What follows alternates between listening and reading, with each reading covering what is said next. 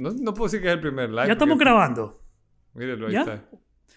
Hola, hola, uno, dos, Ya tres. estamos eh, medio grabando aquí. Hello, hello. Volvemos a La repetir risa es aquí. hello. contagiosa. ¿Cómo, ¿Cómo? ¿Qué dicen? Dicen que mi risa es contagiosa. Qué bueno. ¿Qué? ¿Qué? Que mi risa es contagiosa. Tu risa es contagiosa. ¿Sabes qué más me dijeron? No, no sé. Que sos bello. Fe- Me dijeron que sos bello. Ve, ahí está Vanessa. No es mentira. Me dijeron, Oh my es God. Bello, Javier. Y yo dije, ¿what? What? ¿Y yo? Ups. Ya me, Ajá. ya me sonrojé. Está, está sonrojando, Bueno, Javier. Ya estoy sonrojado. Gracias al que, a, al- Nos vemos, Vane, a la persona que lo haya dicho. Qué Que deje- bello, Javier. Qué Dice la bello. tía Ana que me dejes hablar. Habla, pues. Habla, habla, habla, habla. Ya me callo. ya se sonrojó el, el- el tío José. Ofendido, estoy ofendido. No te- mira, papá, no que sos inofendible, pues. No, yo no, ese es José José Jiménez. Yo me ofendo, pero yo no me pongo, yo, yo me, vulnerable. yo vaya. me, yo me, me arrecho, me, me enojo. No te recheo. Si me ofenden, me enojo. Y pego. A ver, También pego, pego. Si me ofenden, me enojo y pego. pego, pero no me vaya a pegar a mí. No, ya no, ya brothers, no, somos- me hemos somos- mejorado, mejorado un montón. so- aquí somos bien eh, nobles y vulnerables. Y nos, estamos, nos hemos aprendido a conocer. Se quieren quedar con, a ver, eh, la pregunta del millón. No. ¿Se quieren quedar con Javier o con José? Ah. No quiero ni saber la respuesta. Ya nos vamos de aquí. Nos vemos. No quiero saber. Yo sé que Javier es más popular. Yo sé que lo quieren más por su risa y por sus ojos. Y, por- cuidado es porque es chelito, porque eso, eso es malo. Malo. Eso es malo. Ya, malo, malo, malo, malo. Que lo quieran solo porque es chelito y un morenito. All right? El valor del tiempo. Escuché esa frase de José en el podcast 28. El valor del tiempo. El valor del tiempo. Memento mori. Te queremos, José. ¿Ves? Voy, voy ganando. Aunque sea por piedad. Pity. Pity love. Pity love, no. All right, un abrazo a todos. Tenemos que grabar. ¿Listo?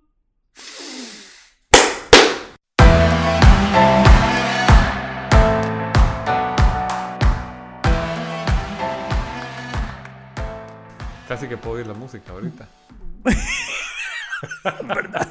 Yo también. Bueno, pero tenés que decir las palabras. ¿Cómo es la canción, loco? I'm here to stay. Cantala, Cristian.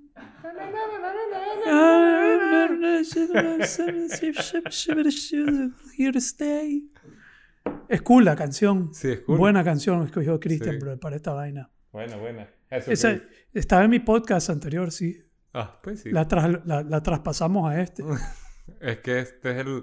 resu- Ha resucitado tu podcast anterior con este. Este ha mejorado mucho en muchos niveles eh, el anterior. Estoy medio sintiéndome mal porque es el episodio 30 y no hicimos absolutamente nada. ¿Y qué pasó nada. con el video que vas a traer? Se nota que aquí hay tres varones Varones.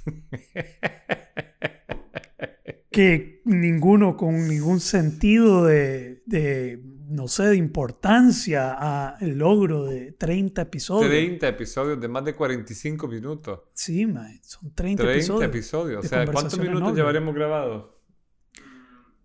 Tírate un número así. O sea, ponerle el promedio de nuestros episodios. aproximadamente 30 horas grabadas. Lo va a sacar la calculadora ahí. 30 horas grabadas. 30 horas grabadas. 30 horas. Casi. Casi. Probablemente 25. O sea, si nos tira 30, o sea, más de un día aquí, papá. Te puedes tirar un día escuchando a Javier y a José hablar. Ya, sí. Y ennoblecerte todo un día entero. Bien noble. Le vamos a decir como Jack Black le decía el Zepathon. ¿What? ¿No sabes lo que es el Zepathon? No. Brother, le hicieron un reconocimiento, un tributo a Led Zeppelin Ajá. en Kennedy Center. Kennedy Center, eh, estaba Barack Obama de presidente e hicieron un eh, reconocimiento, un tributo a Led Zeppelin. Ahí lo tienen que ir a ver a, a YouTube. Porque, que lo están buscando. Mm, estoy, sí. Entonces, entonces Jack Black, búscate Jack ahí Black. Jack Black, eh, Tribute Led Zeppelin. Ok. Jack Black eh, hace eh, la introducción a Led Zeppelin.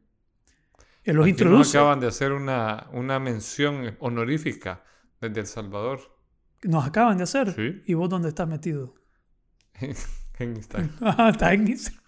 Yo- Ya vamos a hablar de, los de los seis hábitos negativos de escucha. Brother, me, me dijiste Megatron en YouTube. Y yo me... Megatron. ok, espera, déjame terminar este cuento. Tribute to Led Zeppelin. Jack Black. Ok. Él entra y dice que Led Zeppelin es el- la banda, the greatest rock band ever. La mejor de las mejores de las mejores. Eh, y dice que si no sabes es porque no has hecho el Zeppathon, que es tirarte todos los discos, que creo que son como 21 discos de Led Zeppelin sin parar. Wow. Eh, no sé cuántas horas es que toma. Entonces, el, mm, aquí tenemos que darle un nombre al novelatón o algo así. El no- Nobletón. el nobletón. El nobletón es tirarte todos los episodios de conversaciones nobles sin parar por 24 horas eh, para ver qué tan ennoblecido salís. En ese mismo tributo a Led Zeppelin hacen el mejor tributo de eh, Stairway, Stairway to Heaven. Vos sabés que Stairway to Heaven, ¿lo has escuchado? Stairway to Por Heaven, of supuesto. course. Es- Entonces- es- Zeppelin es mi grupo favorito. ¿Ah, sí? Sí, ¿Ves? Entonces ya, ya nos queremos más. Ya nos queremos más. Sí, También es tu grupo Zeppelin. favorito. Está ahí Él arriba. Tenía el Golden Box. Lo Así, tenía así como... para el Zeppathon. Sí. Pero no quisiste el Zeppathon. No, eso sí Ok, Lo hiciste por parte. no. Por parte. Deberíamos de hacerlo juntos. Podría ser... Sí. Nos vamos a algún lugar y hacemos el En Zeppathon. vez de hacer un retiro de silencio, podría ser un retiro de Zeppelin. De Zeppathon, puro Zeppelin en la montaña. Todo el día. Sali- Yo creo que salís loco, hermano. Sí. Y en orden cronológica. Sí. en orden cronológica, desde el primero hasta el último.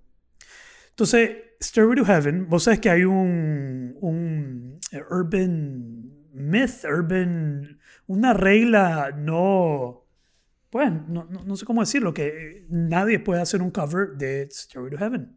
No, no sabía. Es prohibido.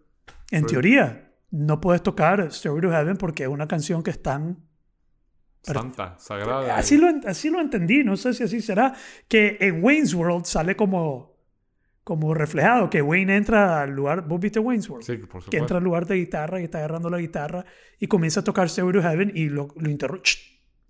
Y hay un roto, le dice, no, no Stairway. Ajá. Es cierto. Entonces, eh, entiendo que es por eso que nadie se atreve a hacer un cover de Stairway to Wow. Heaven.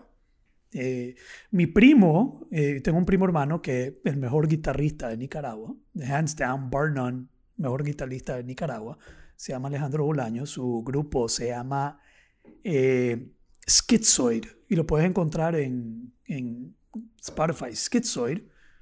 Eh, death metal, ya, yo no lo escucho, lo he escuchado y he visto que, son, que tocan muy bien, de calidad, pero mi primo toca la guitarra eh, impecablemente. Impecable, hermano. Ese brother es otro nivel. ¿Y vive aquí o...? Vive aquí. Y ellos hacían tributos a Led Zeppelin. Nunca lo escuché tocar Led, eh, Stairway to Heaven. Pero en este tributo hay un grupo y está el hijo, porque el hijo del guitarrista, ¿cómo se llama el guitarrista? perdón, el, el baterista. ¿Cómo se llama el baterista de Led Zeppelin? Se me olvidó. Que, que siempre se lo echan al de, al de Rush. ¿Quién es el mejor de, del baterista de todos los tiempos? The Rush. Él, él falleció. Sí, sí, falleció. Desde ¿Falleció? entonces no se llaman Led Zeppelin, se Entonces- Robin Plant y Jimmy Page. su hijo, sí, Jimmy Page, Robert Plant y. Ah, la puta. Eh, vamos a Google. Eh, su hijo toca la, la la batería en ese tributo. Entonces, pero hacen un tributo con un coro, hermano. Y disculpen que nos extendamos con esto de Led Zeppelin. y- pero ese es el mejor tributo, el mejor. Hasta lloran los, los, los, eh, Jimmy Page y Robert Plant están en la audiencia y le están tocando Stairway to Heaven y le salen lágrimas, lloran, es una cosa espectacular, hermano. Wow. Ya, lo vamos a ver después que grabemos hoy, Lo vamos a ver. solo para compartir eso. Sí, sí, sí. Nos vamos a cagar de Que la salga, risa. que salga como parte del... De, de- de nuestro pedacito ahí en el YouTube, por lo menos, de la celebración Vea- 30. veamos cómo, cómo lo vemos. Pero entonces, yo te dije que te quería compartir algo, ya te lo he querido compartir porque me parece interesante. Y después entremos a hablar de pensamiento crítico, lo, lo que podamos hablar del pensamiento crítico. Yo aprendí como facilitador eh, que hay seis hábitos de escucha negativa. Y la razón que estoy trayendo esto a la mesa es porque ya de hace tiempo lo he querido compartir, porque A veces yo escucho el podcast después de grabar el podcast y hay cosas que vos decís que yo no escuché. Y yo estoy escuchando y yo digo, yo no escuché eso. Eso que dijo Javier, no me di cuenta. Entonces no estoy escuchando bien en ese momento. Y nadie puede escuchar 100% bien. Eh, Entonces hay seis hábitos de escucha negativa. Todos pecamos de estos hábitos, todos cometemos esto, eh, pero si nos volvemos conscientes podemos trabajar con ellos. Ok. ¿ya? Yo peco de todos, de algunos más que otros. Uno, el impostor, el hábito del impostor. Yo también lo llamo síndrome de Homero Simpson. Ah, sí. Sí. Porque Homero, cuando la March le está diciendo, Homero, te voy a decir lo más importante que necesitas saber el día de hoy, y si no lo haces, puede que mueran los niños. Y de repente eh, iluminan el cerebro de Homero y hay un mono, Un mono en un triciclo haciendo malabarismo. Sí, con la canción... Ah, Así como... eh, ah. Y no escucha nada. Entonces el impostor es el que parece que está escuchando, pero su Ok. mente está en otra cosa Ujú. no está escuchando. Entonces, de cierto modo, cuando vos estás hablando, yo estoy aquí y decís algo, pero estoy de impostor, jugado con otro. Vamos. Vamos. Segundo, el intelectual o el sabiondo. De todo sabe. Como nosotros. Sí.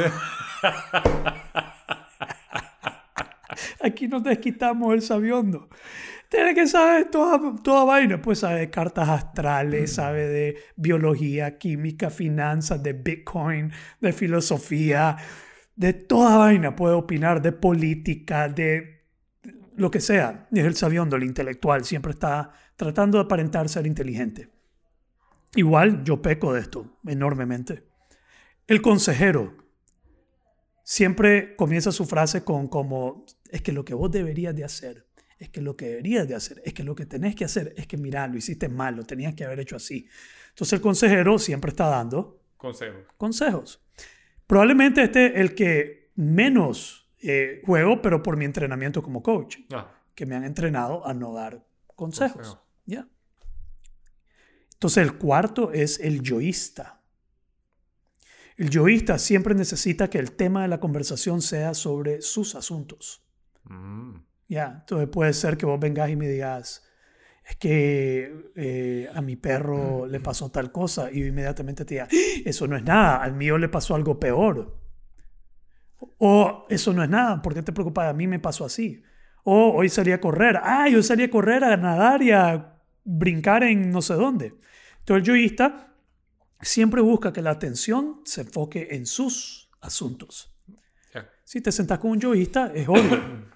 Eh, yo siempre bromeo que de repente tenés una conversación de múltiples yoístas. Entonces, toda la conversación es cada uno llevando Va, va llevando la conversación a sí mismo. a sí mismo y nadie interactúa realmente con el otro. Luego está el refutador. El refutador refuta todo. Todo, lleva la contraria de todo. Digamos, puede ser católico y critica por qué vas a misa. ¿Y para qué vas a misa? Y es católico y va a misa. Iba a misa, pero te critica por ir a misa. Sí. Entonces el, el refutador refuta todo. Solo le gusta estar Refutando. escucha para refutar. Solo escucha para refutar. Y ojo, porque vamos a hablar del pensamiento crítico. Yo creo que todas estas habilidades de escuchar son clave en el pensamiento crítico. Sí. De lo que yo leí. Y uno era que el pensamiento crítico no es ser un refutador. Hace énfasis en que no es estar refutando todo y buscándole lo negativo a todo. Pero el refutador eso hace. El otro es el juez. Emite juicio. Siempre es que la cagaste. Es que para qué, es que no, es que más, siempre está emitiendo juicios sobre tus asuntos. Y esos son los seis. Uno, dos, tres, cuatro, cinco. No, aquí tengo siete. Siete, pues. Y ocho, tengo un octavo que yo agregué. ¿Cuál es? El chismoso. El chismoso. El chismoso, el que solo quiere andar chismeando.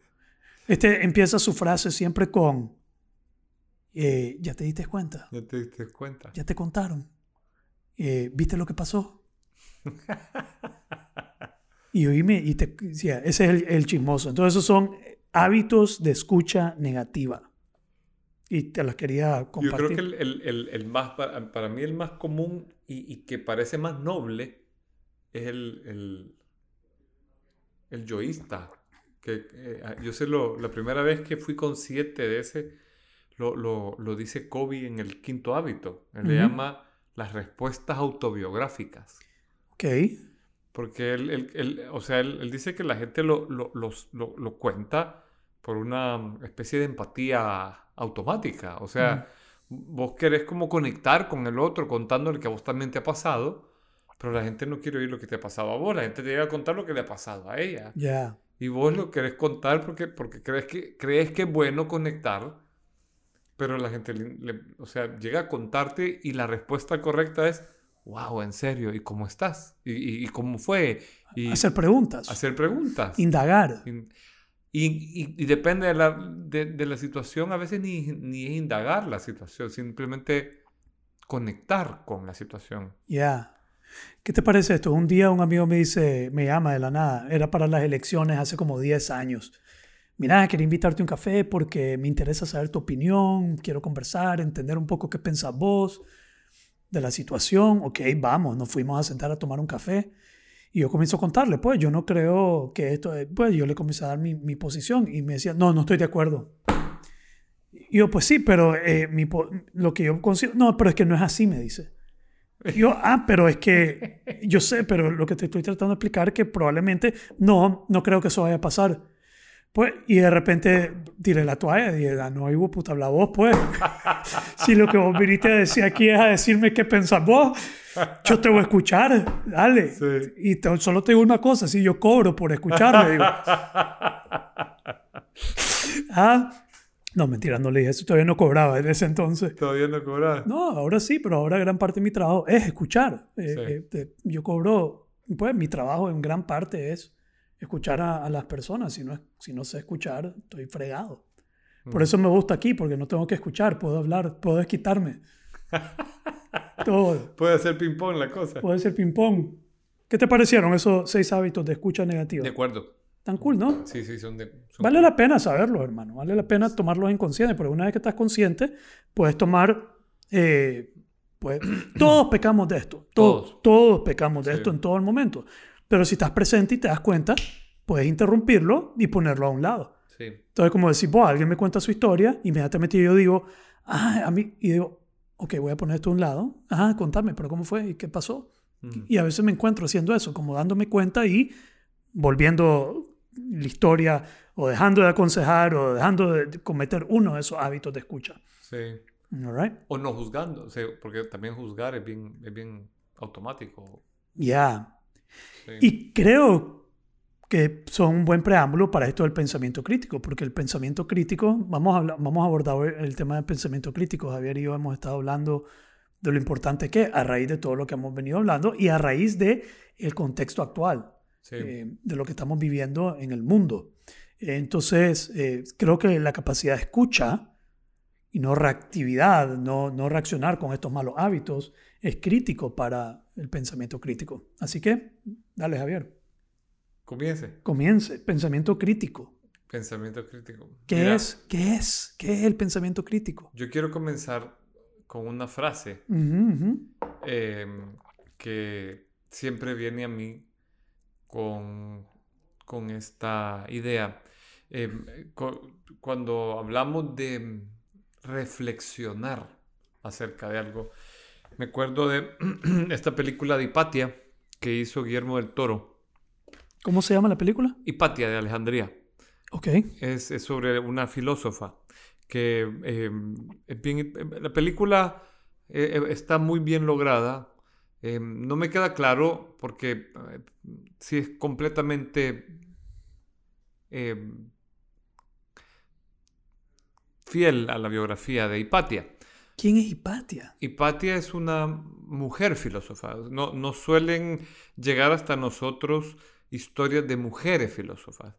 Eh, ella fue una eh, dama invitada a ser iniciada en Egipto.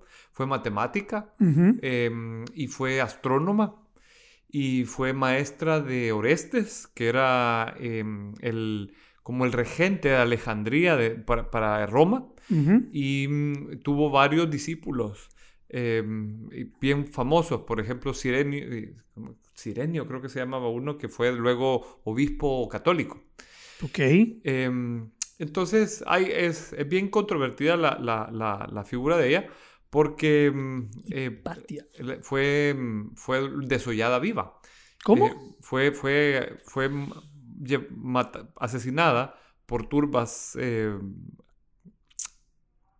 pues, no llamemos como, como, ¿Cómo se llama? por, por el santo oficio de la época. Cuando ella lle- llegó a ser una figura referente, eh, Cirilo eh, la, la- la mandó a matar por, por las turbas estas eh, que en ese tiempo se llamaban los... Se me ha olvidado el nombre. de- pero había un grupo de choque, los parabolanos. Ok. Ella fue, cu- cuando empezó a- a ser considerada una figura incómoda, em, porque era, em, hablaba, por ejemplo, de que la Tierra no era el centro del universo, que la Tierra giraba al- alrededor del Sol, y hablaba de otras cosas, en el momento fue invitada a, a- a- a abrazar la fe, a ser, a ser una persona de fe. Y ella dice, miren, yo soy una persona creyente, pero yo em, tengo una premisa, dice ella, yo no puedo abrazar un conocimiento sin dudar de él primero. Yo tengo que reflexionarlo primero para darle entrada.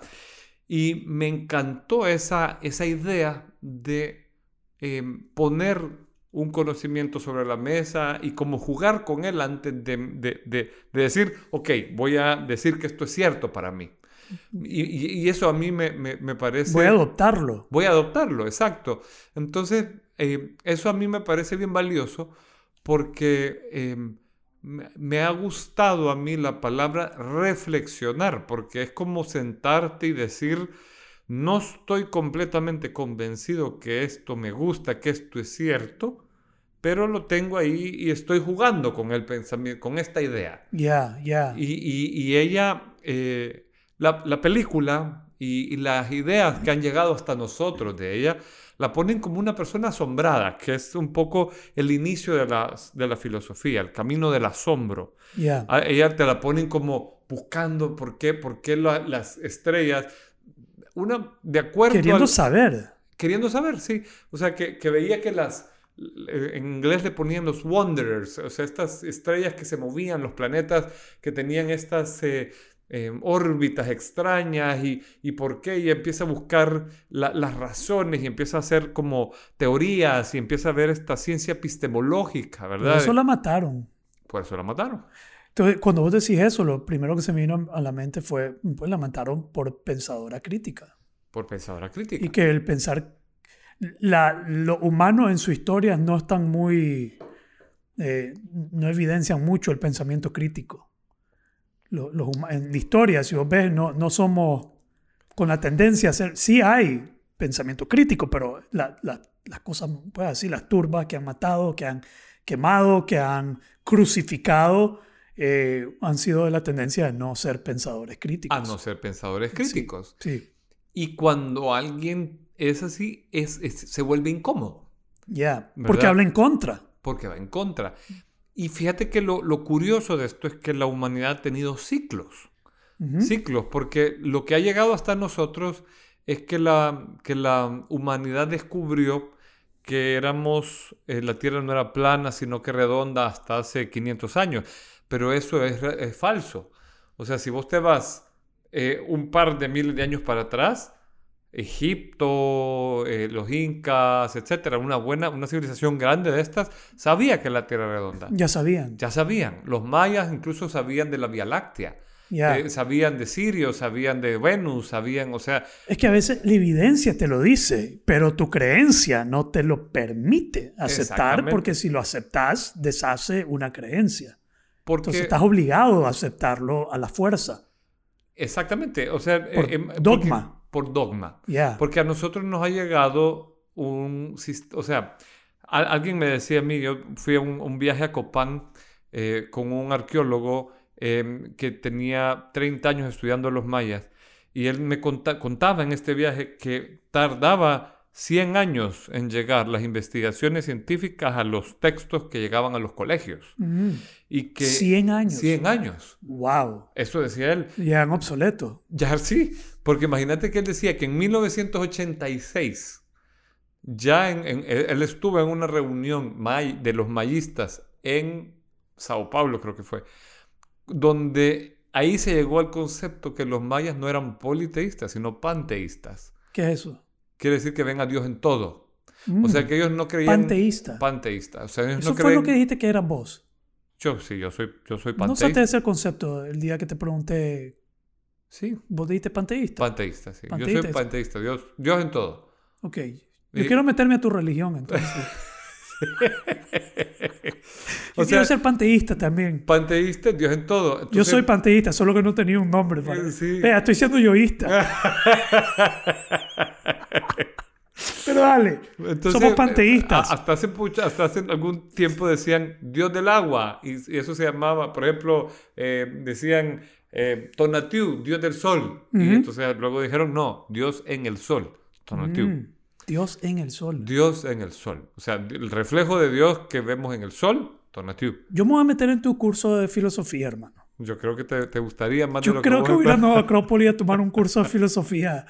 Además que vamos a necesitar más contenido para Ah, sí. las siete temporadas y no solo hay tanto Segunda que puedo temporada. inventar. Sí, sí, sí. Solo hay tanto que yo puedo inventar aquí que puedo googlear antes que vengas. Ah, Bueno, entonces, eh, eh, si, Pero- vos, si vos te haces la- la- las preguntas correctas cuando, cuando llegas a- a- al... al- al- te, te- te conducen a, la- a las respuestas correctas. Entonces, A veces, ¿no? pues sí, pero, pero no, o sea, cuando vos empezás a hacerte las preguntas correctas, no siempre vas a llegar a la respuesta correcta de un solo, Ya. pero vas a empezar a llegar a respuestas. Ya. A tus propias a tus conclusiones. propias conclusiones. que es la, el- el- creo que el bottom line del pensamiento crítico, ¿no? Exactamente. Llegar a tu propio entendimiento y aceptación porque llegaste a esa conclusión vos mismo. Vos mismo, así es. Ya. Pero ahí hay, hay, hay ot- otro, otra palabra clave para mí, Ajá. que es la palabra percepción. Sí. Percepción es tu forma de ver la realidad en un momento clave, en un Ya. momento de tu vida. Y, y la humanidad ha tenido ciclos históricos en los cuales ha tenido percepciones de la realidad. Eh, eh, no sé, eh, uno en sus momentos de madurez tiene percepciones de la realidad Ujú. y, y- y son muy reales para ti.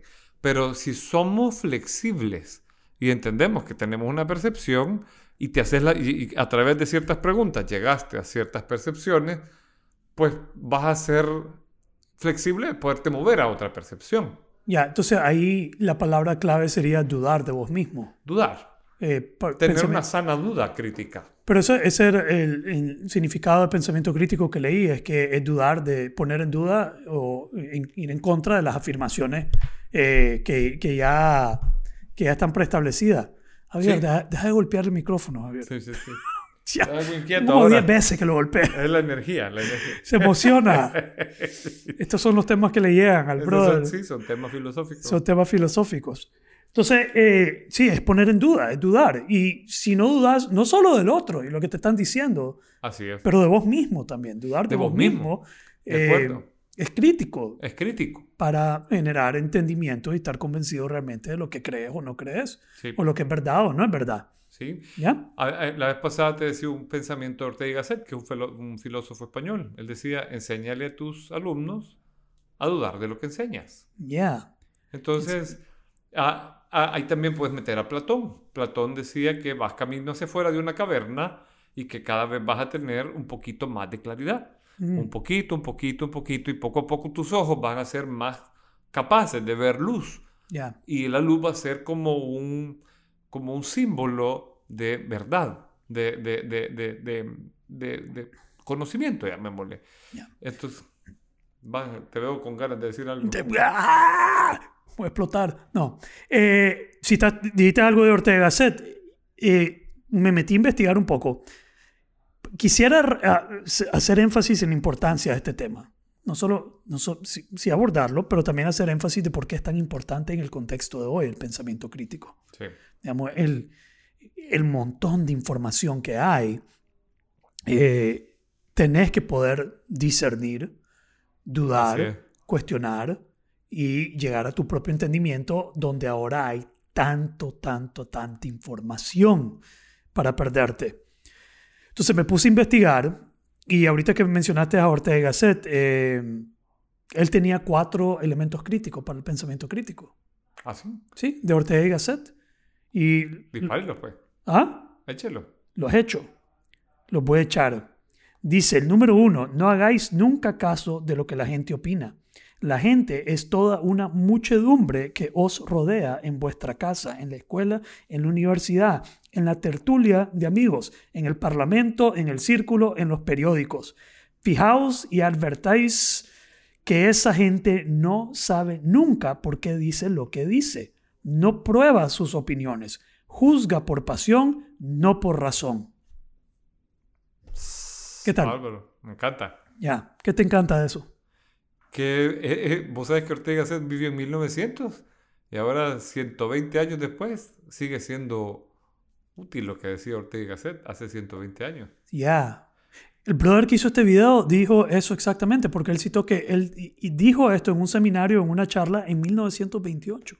¿Sí? ¿Sí? Y Ortega Gasset escribió un libro que es el, el que yo he leído de Ortega Gasset, se llama La rebelión de las masas. Mm, Que él ya estaba viendo. ¿Ya lo leíste? mil sí. ¿Ok? ¿Ya estaba viendo? En el año 1900, un proceso de masificación de la gente en Europa y de, de- de pérdida de cultura, de, de como, como de búsqueda de. eh, Él llama masificación. Y, y eso que no vio ni por cerca lo que estamos viendo ahora. Ya. Y, y- y ya él escribió una, una cosa que es pasmoso que 120 años después es, está mucho más eh, acelerado el proceso. Sí, ¿qué crees vos que diría él del contexto de hoy? Yo en su haría- libro. ¿Que ¿Cómo miraría yo- él todo yo esto? creo que le haría como Condorito. plop, para Plop. No diría nada. no diría nada. Plop, Era peor de lo que pensé. Sí. Yo- Ah, A ver, segundo pilar, pues. el segundo pilar dice, con- yo- está, en, está en castellano. Yo no sé leer eh, castellano, así que me disculpan ahí cómo pronuncio el estáis. Consecuencia de lo anterior, no os dejéis jamás contagiar por la opinión ajena. Procurad convenceros, huid de contagios. Huid de contagios. Qué lindo eso, ¿ah? El alma que piensa, siente y quiere por contagio es un alma vil, sin vigor propio. Me voy a repetir eso, porque se lo quiero decir a un montón de gente. El alma que piensa, siente y quiere por contagio es un alma vil, sin vigor propio. ¿Qué crees vos que quiere decir ahí, Wow. Javier? Sí, que, que se deja llevar solo por la- la- las corrientes de las circunstancias. Ya. O por pertenecer a un grupo. por pertenecer a un grupo o por no pensar. Solo se deja impulsar por la corriente del momento. Bueno, yo dije, escribí aquí arriba cuando estaba haciendo este, este estudio pequeño, breve, de dejarme llevar. En el 2018, cuando pasó lo que pasó aquí en Nicaragua, yo siento que me dejé llevar. Yo participé de una manera que viendo hoy hacia atrás, hubiera querido mayor detenimiento Ajá. en cómo yo actué. Participé, conversé, comenté, me dejé llevar, me dejé llevar por las masas. Hoy, viendo lo que pasó en ese año, en el 2018, yo estoy totalmente en desacuerdo en lo- con lo que pasó. Totalmente en desacuerdo. Eh, creo que era inevitable, completamente inevitable, pero totalmente en desacuerdo. Eh, lo miro hoy con ojos más críticos y lo hubiera hecho de una manera distinta. No me voy a meter aquí a decir, pues, cuál es ese planteamiento, pero sí siento que yo pequé de dejarme llevar, me dejé contagiar eh, y hasta después, cuando ya se calmaron las aguas y todas las emociones, eh, puedo verlo de una forma distinta. Sí. Ya. Y hay, hay, fíjate que si te pones, yo en ese tiempo leía una filósofa judía que se llama Ana Arendt. Ella escribió un libro que se llama La banalidad del mal, que es pasmoso. Es, ¿Qué significa pasmoso? me dejó anonadado, o sea, A la puta. me- a- asombrado, atontado. a- a- ¿Cómo cuál sería una Es palabra? pasmoso, mejor anonadado. Yo, ay, práctica está. Eh, Palabrotas de este hombre. ¿Asombrado? Sí, hombre. Vaya, pues. Eh, Me siento como... Todo te lo entiendo. Dale. Y si no me lo sé, lo enredo. y- Mira, ella la, la invitan cuando se hace el juicio de Ekman, que es el, el- él era como el gerente de operaciones de los nazis, Ujú, que mandaba a todos los judíos a los campos de exterminio. ujú. A él lo, lo, lo meten a un juicio y le preguntaban a él en el juicio si él se sentía mal por haber mandado a los juicios a los campos de exterminio. Este es el que capturaron en Argentina. Él exactamente. Ajá. Y él dice que no, que él se hubiera sentido mal si no hubiera hecho bien su trabajo. Entonces la llevan a ella para que le haga una evaluación y ella empieza a evaluar y pregunta a todos los vecinos. Dicen, él era un súper buen ser humano. Él cuidaba a sus vecinos, él le ayudaba a pasear al perro, él todo. Y cuando él le pregunta al Señor, él le dice, yo solo estaba cumpliendo mi deber. Entonces de ahí sale em, que em, todo este tema de el cumplir el deber y la, la ausencia de voluntad ante las corrientes de autoridad. Ujú. Y luego está este psicólogo, yo no sé si has visto el documental de él, que es, em, déjame acordar, hay todo un documental del- de los experimentos de, De las cárceles que meten unos prisioneros a... y que le- les dan electro- ele- eh, choques eléctricos. No, es que hay uno en las cárceles que meten a un grupo en la cárcel que son civiles por no sé cuántas semanas y a uno les dice ustedes van a ser guardias y ustedes van a ser prisioneros. Y después estos comienzan a abusar de esto y comienzan a pasar unas cosas trágicas. Y era todo un montaje. Y cada uno agarra su rol y co- comienza a comportar Sí, de una ese manera. es uno, ese es Ellos uno. comienzan a comportarse como prisioneros, con una mentalidad de prisioneros, y aquellos con una mentalidad de poder, y comienzan a abusar de los prisioneros de una manera eh, radical. Sí, Creo que hay una película de eso. hay una película de eso. Ya. Y Pero esto que estás diciendo, Eichmann, eh, Eichmann, ¿eh? Sí, Eichmann. Eh, La gente cree que los nazis eran malvados. Sí, fueron atroces, fueron malvados, pero no saben que eran personas de todos los días. Sí. Como que era la- Y una de las conclusiones que lo, lo dicen varios es que los más malditos no eran ellos, sino los judíos que estaban queriendo comprar influencia con...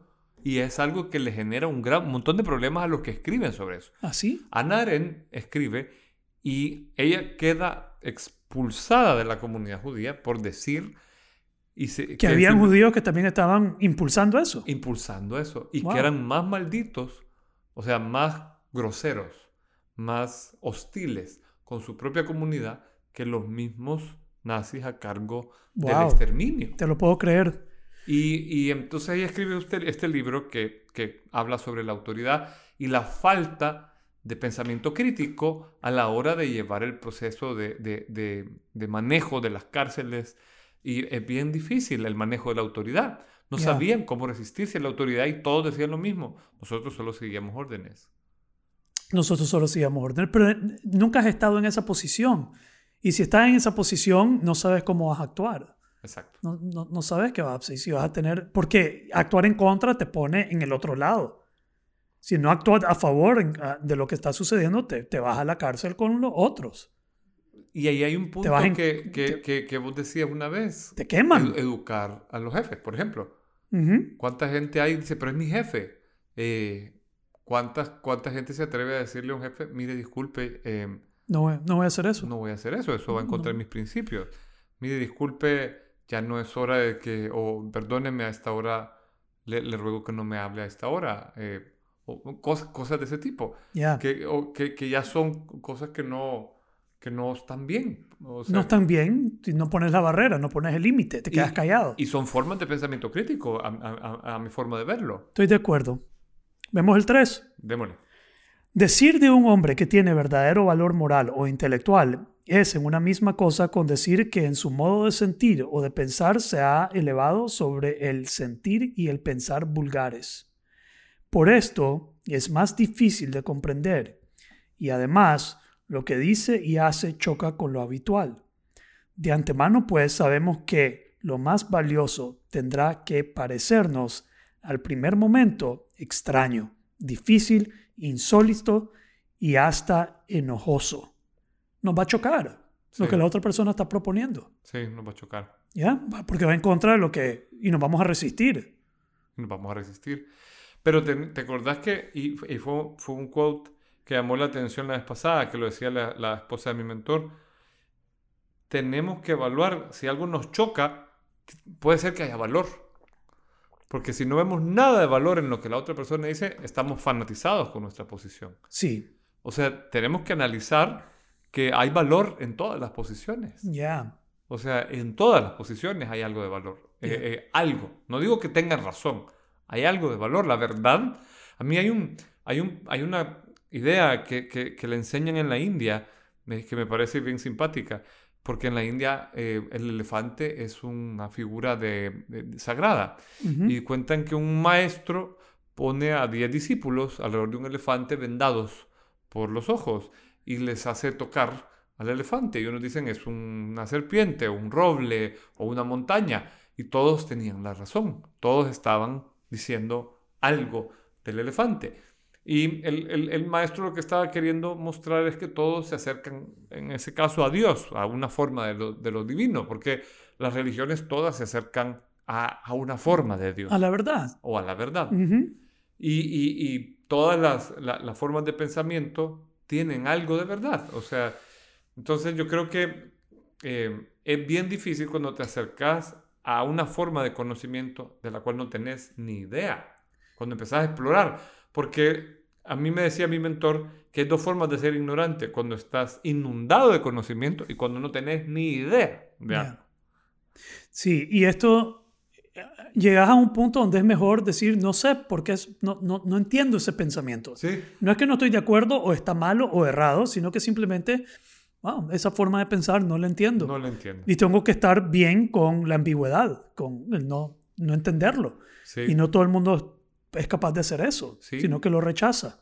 Eh, La gente cree que tiene que tener una posición y a veces la posición es, discúlpame, pero ahorita no tengo una posición al respecto. Es una posición válida también. Ya, déjame ir a pensar un poco, déjame críticamente. Sí, Eh, cuando, cuando, hacemos, cuando hago talleres, hago una introducción y les digo, cuando yo diga algo que te choca, digamos que yo digo algo y vos, no, eso que dijo me choca, te aprieta, te amarra, Ajá. te, te triggers you, te, te, te reacciona ante algo que yo digo, eh, yo les digo que es una oportunidad para ver qué están, a qué se están aferrando. Ujú.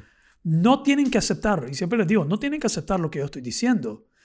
Pero es un momento ideal para ver el espejo de a qué te estás aferrando.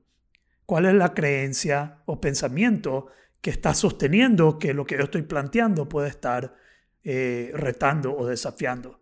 Entonces, cuando alguien dice algo y nos, y nos, y nos dispara, nos reaccionamos, es un buen momento para ver Ok, ¿qué, ¿qué es lo que yo creo? ¿Qué hay detrás de esto? ¿Por qué reacciono? ¿Qué estoy sosteniendo yo como creencia que va en contra de, de eso? Y es una oferta bonita para el autodescubrimiento. es una oferta preciosa para el ¿Ya? autodescubrimiento. Ya. Entonces, eh, veamos el cuarto. El cuarto, el cuarto. En toda lucha de ideas o de sentimientos, cuando veáis que de una parte combaten muchos y de otra pocos, sospechad que la razón está en estos últimos. Noblemente prestad vuestro auxilio a los que son menos contra los que son más. Ve, eso choca con una creencia mía. Ahorita que lo leo, like, "Eh, espérate. No sé. No sé si me dejaría llevar solo porque son minoría, decir, ok, deben de tener la razón. Ah. No, yo creo que eh, el cassette tenía que pensar un poquito más crítico sobre este último. Me acabo de recordar. No, pero tiene, tiene algo, tiene- claro que tiene algo de razón. Sí. No, y no solo, la vez pasada lo estaba leyendo de, de Bukowski.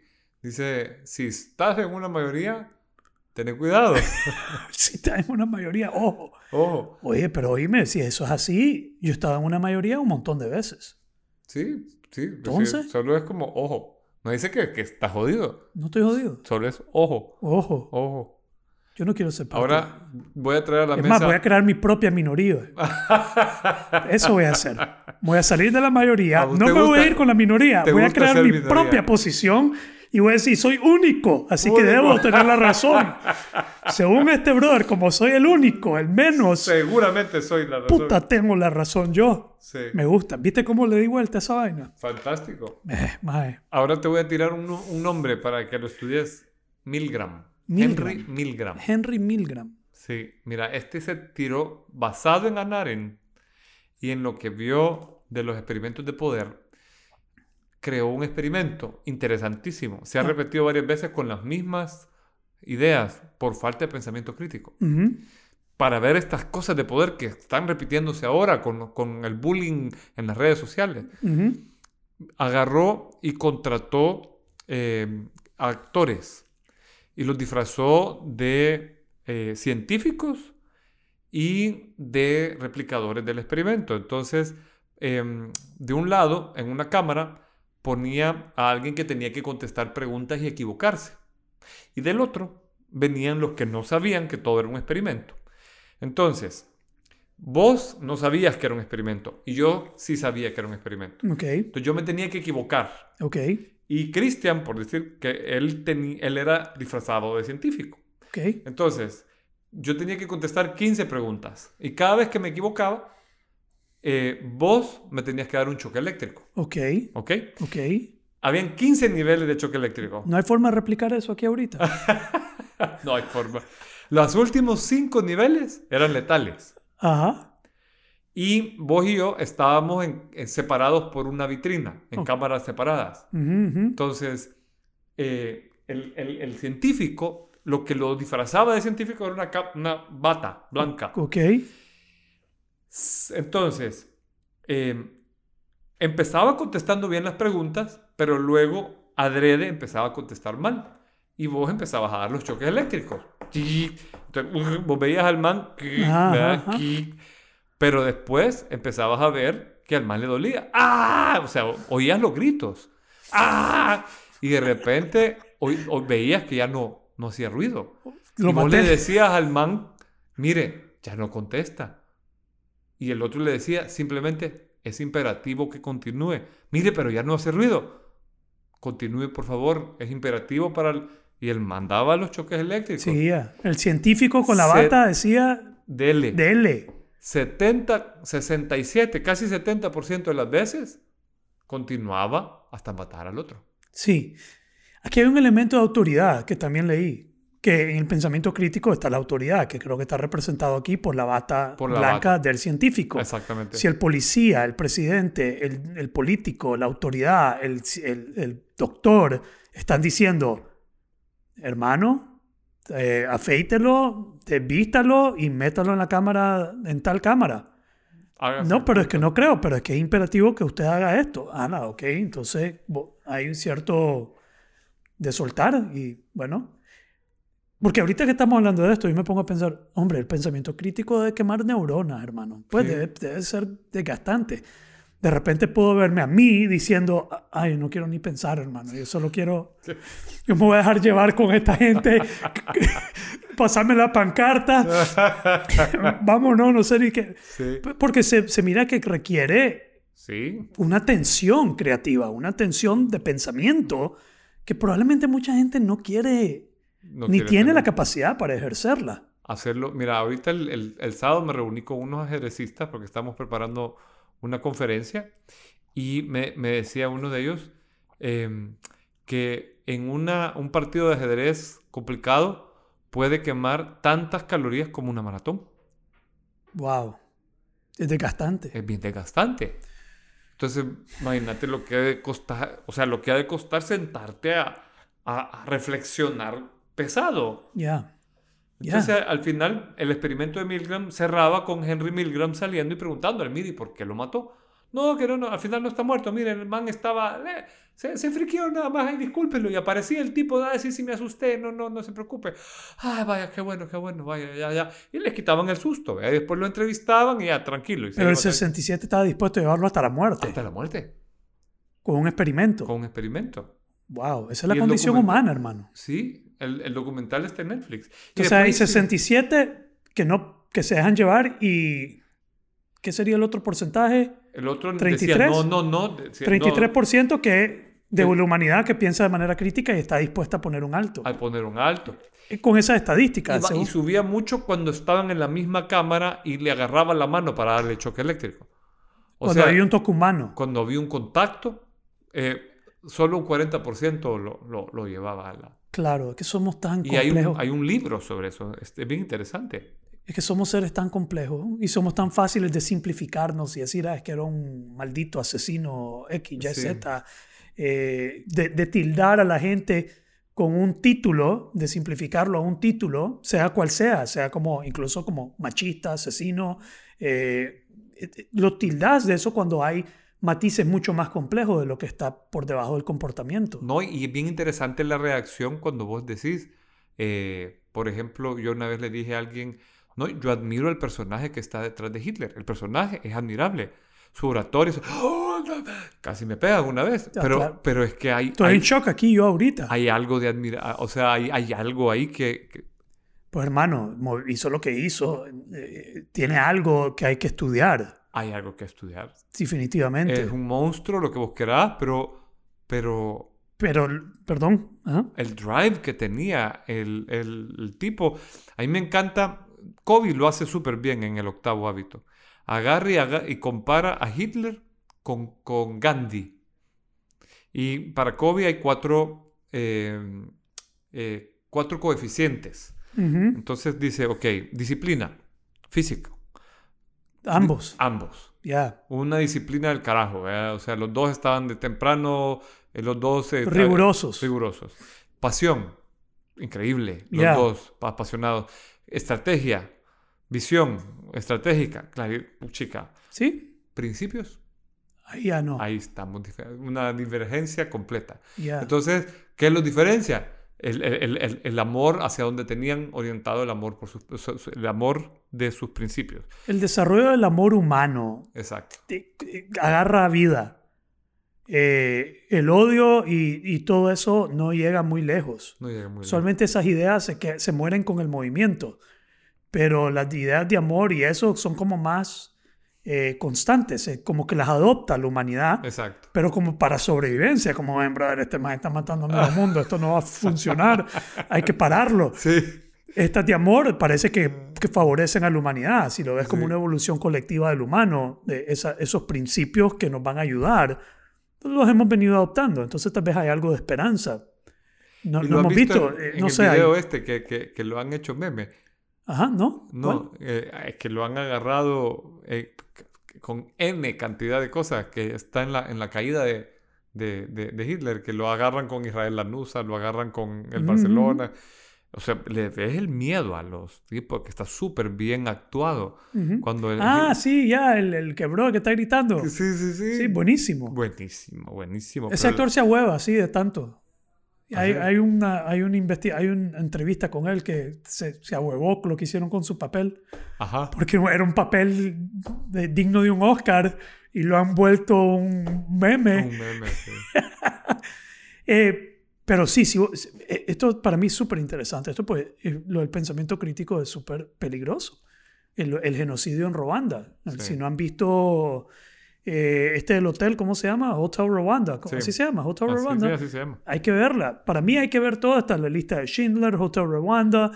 Todas estas atrocidades que han cometido la raza humana hay que verlas de frente. Sí. Porque si no, no tenés la información que necesitas para generar tu propio entendimiento de lo que significa ser humano, hermano. Sí. Y Jordan Peterson dice, el que no cree tener lo más oscuro, la maldad dentro de sí mismo, digamos que todos tenemos esa oscuridad dentro de nosotros, y el que piensa no tenerla y no duda si la tiene o no, ese es el más peligroso. Sí. El más acuerdo. peligroso es el que no duda de su mal, el que no duda de, de- de no ser, tener algo de maldad. Sí. Ese es el peligroso, porque se vuelve, acuérdense, sin duda nos volvemos fanáticos. Sí. Ya. Alright, entonces ya para aquí, yo puse también aquí algo que yo hago para tener un poquito más de pensamiento crítico, esto es una broma, pero también lo he hecho, es ver media hora de CNN y después me voy y veo media hora de Fox. Y digo, ok, ya, ya entiendo. No, pero, pero, pero, pero es buena. Es Pero buena. totalmente. Sí, y sí, lo hago sí. como práctica. Me voy media hora a CNN y salgo convencido. Jue, puta, estos más tienen toda la razón. Me voy a Fox y me convencen lo opuesto. Y digo, ah, ves, pero no puedo dejarme llevar. Sí, Eso es lo que no puedo hacer, es dejarme llevar por, por cualquier cosa. sí. Lo otro que dice que es neutro, sin sesgo, no es un intento que piensen igual a nosotros, incrementa la objetividad consciente, no es una creencia, es un procedimiento, eh, no reemplaza ni minimiza sentimientos ni emociones y no favorece ni representa específicamente actividades científicas. A veces va en contra de cosas científicas Sí. y las cuestiona. Sí, Ya, es, es cuestiona, es un cuestionamiento constante. ya. ¿Qué más, hermano? Pues yo creo que hemos hecho un buen cuestionamiento crítico. Sí, ¿verdad? Estamos claros, ¿no? Duden de sí mismos, duden de todo y investiguen, reflexionen, como dice Javier, reflexionen, lleguen a su propio entendimiento, no se dejen llevar por las masas.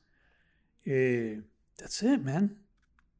Es crítico ahorita para la humanidad tener pensadores críticos. Es crítico tener pensamiento crítico. Ya, qué lástima que no, no, no hay más de eso.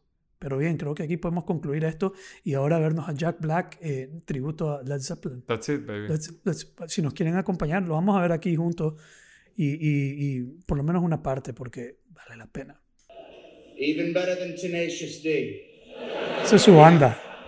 And if you don't agree with me, it's because you never did the Zeppelin Marathon.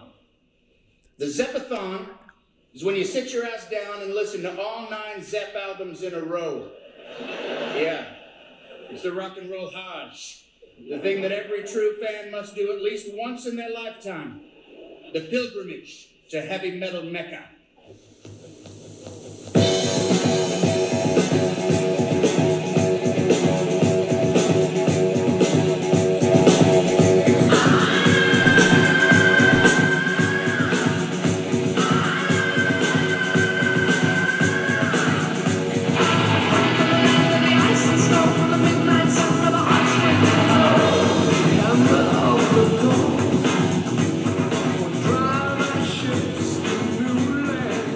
Lo cerramos.